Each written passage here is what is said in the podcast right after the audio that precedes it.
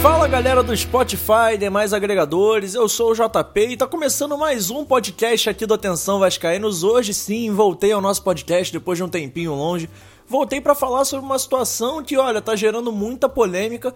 E na verdade é polêmica porque a gente não tá falando de grandes jogadores. O Vasco aí vive esse embrólio do Martim Benítez, não deve ficar. Mas a gente vai falar sobre outras partidas que tem sim aí chamado a atenção. A partida do Ribamar e também do Felipe Bastos. A gente vai falar sobre esses dois atletas que não gozam de tanto prestígio assim na torcida. São muito mais considerados como memes do que como jogadores de futebol. Mas a gente vai discutir um assunto muito importante. O Vasco faz certo em liberar esses dois atletas? ou o Vasco aí está jogando pra galera?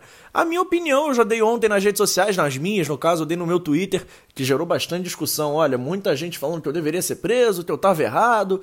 Mas eu falei que o Vasco erra ao não renovar com o Felipe Bastos e também com o Ribamar, e agora eu vou explicar o porquê dessa minha opinião. Eu acho o Vasco erra porque mostra a completa falta de planejamento de elenco do Clube de Regatas Vasco da Gama para esse Campeonato Brasileiro de 2020/2021. Se a gente parar para pensar no mundo normal, sem pandemia, o Vasco disputaria o Campeonato Brasileiro até o final com o Ribamar e com o Felipe Bastos, que são os dois vice-artilheiros do Vasco na competição, ambos com quatro gols. Então só daí a gente tira de são jogadores que, olha, já tiveram algum certo bom momento, apesar de serem jogadores muito contestáveis, eu entendo o torcedor de conteste, o torcedor tá feliz com a saída de ambos, mas eu não acho o Vasco Vasco, com o elenco curto que tem, sem poder inscrever novos jogadores, tenha jogadores aí para suprir essa carência que eles, eles têm.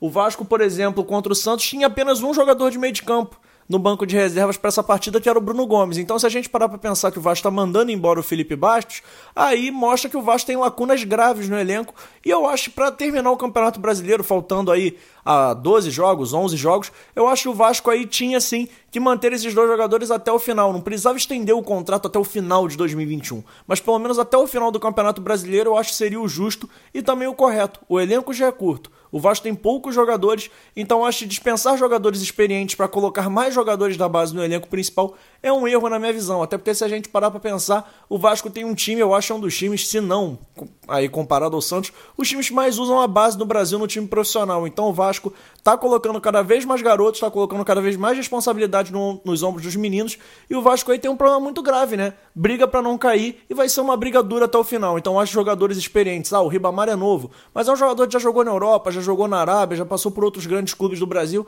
Então acho um jogador interessante para você manter no elenco. Ah, ele não é bom jogador, concordo.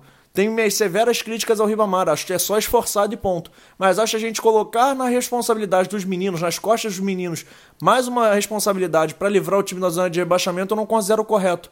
Eu também não considero correto que o Vasco não tenha planejado direito o seu elenco para essa competição. Se sabia que não iria renovar com o Ribamar e com o Felipe Baixo, o mínimo que precisava era ter ido no, no mercado e contratar mais dois jogadores para essa posição, um de cada, logicamente. O Vasco até trouxe o Gustavo Torres, mas esse para mim foi para suprir a saída do Guilherme Paredes, que veio, não deu certo, e o Vasco trouxe outro jogador de lado. Então, se sabia que não iria ficar com o Ribamar, o mínimo que precisava era trazer um outro centroavante para quando o Germancano não puder jogar. O Germancano é bom, ele mete muito gol, faz aí gols quase impossíveis, mas ele não é um super-herói, ele não vai jogar todas as partidas. Ele pode ser suspenso, ele pode aí, se lesionar novamente, então o Vasco tem que ter um plano B. E vai ser o Thiago Reis? Vai ser o próprio Gustavo Torres? Eu acho pouco.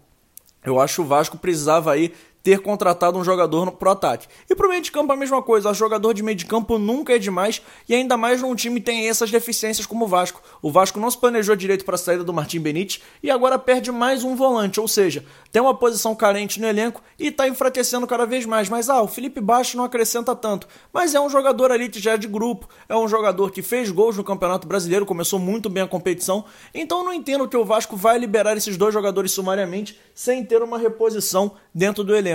Eu considero isso um erro.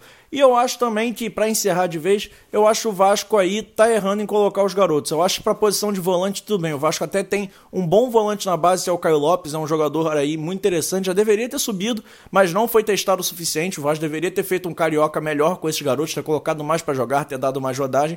Mas mesmo assim, o Caio Lopes é um jogador experiente, tem 20 anos experiente para base, logicamente. Já estourou a idade, então ou vai ou racha. Eu acho que ele tem que ser integrado ao elenco profissional e pode sim substituir o Felipe Baixo. Mas para a posição de centroavante, Na base do Vasco a gente vê uma certa carência. O Vasco não joga com um centroavante fixo, um centroavante mais paradão, um centroavante fazedor de gols. O Vasco tem muitos meias, tanto que os grandes artilheiros do Vasco na temporada sub-20 é o MT e também o Arthur Salles. Não são jogadores que são centroavante de área. Então acho que o Vasco tem essa deficiência e para mim vai ser o maior erro. Caso o Vasco, vou até bater na madeira, ó. Caso o Vasco perca o Germancano por mais de um jogo, vai o Thiago Reis vai ter estorvo, vai conseguir aguentar a pressão? Eu acho não, eu acho que o Thiago Reis não é um atacante suficiente para disputar uma Série A de Campeonato Brasileiro, assim como o Gustavo Torres, que já provou que é muito fraco e para mim é a pior contratação do Vasco na temporada. Então, nessas ausências, principalmente de Baixos e eh, de Felipe Base e de Ribamar, eu acho que o Vasco não deveria liberar esses jogadores, deveria sim tentar prorrogação de empréstimo até pelo menos de empréstimo não, na verdade, do Felipe Base é prorrogação de contrato, ele só tem contrato com o Vasco, mas o do Ribamar com os árabes, eu acho que ambos deveriam ficar até o final do Campeonato Brasileiro, até porque se eles começaram, eles precisam terminar a competição pelo Vasco, não é assim só liberar por liberar, porque eu acho que é realmente jogar pra galera. A torcida não gosta muito dos caras.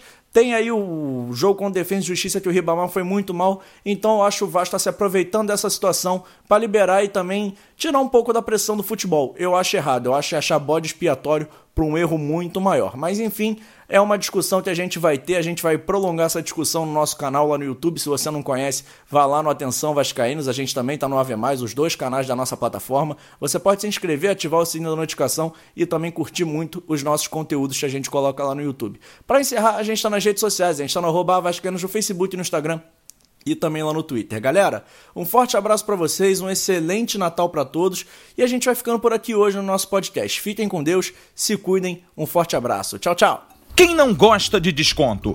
Quem não quer pagar menos, com até 90% de abatimento em ótimos serviços? Qual a empresa não gostaria de ter seu nome divulgado sem custo para milhares de clientes e apenas pagando se vender? Fácil responder. www.indiourbano.com.br Somos um canal facilitador, com ofertas em centenas de serviços, pagamentos rápidos e facilidades para adquirir descontos e promoções.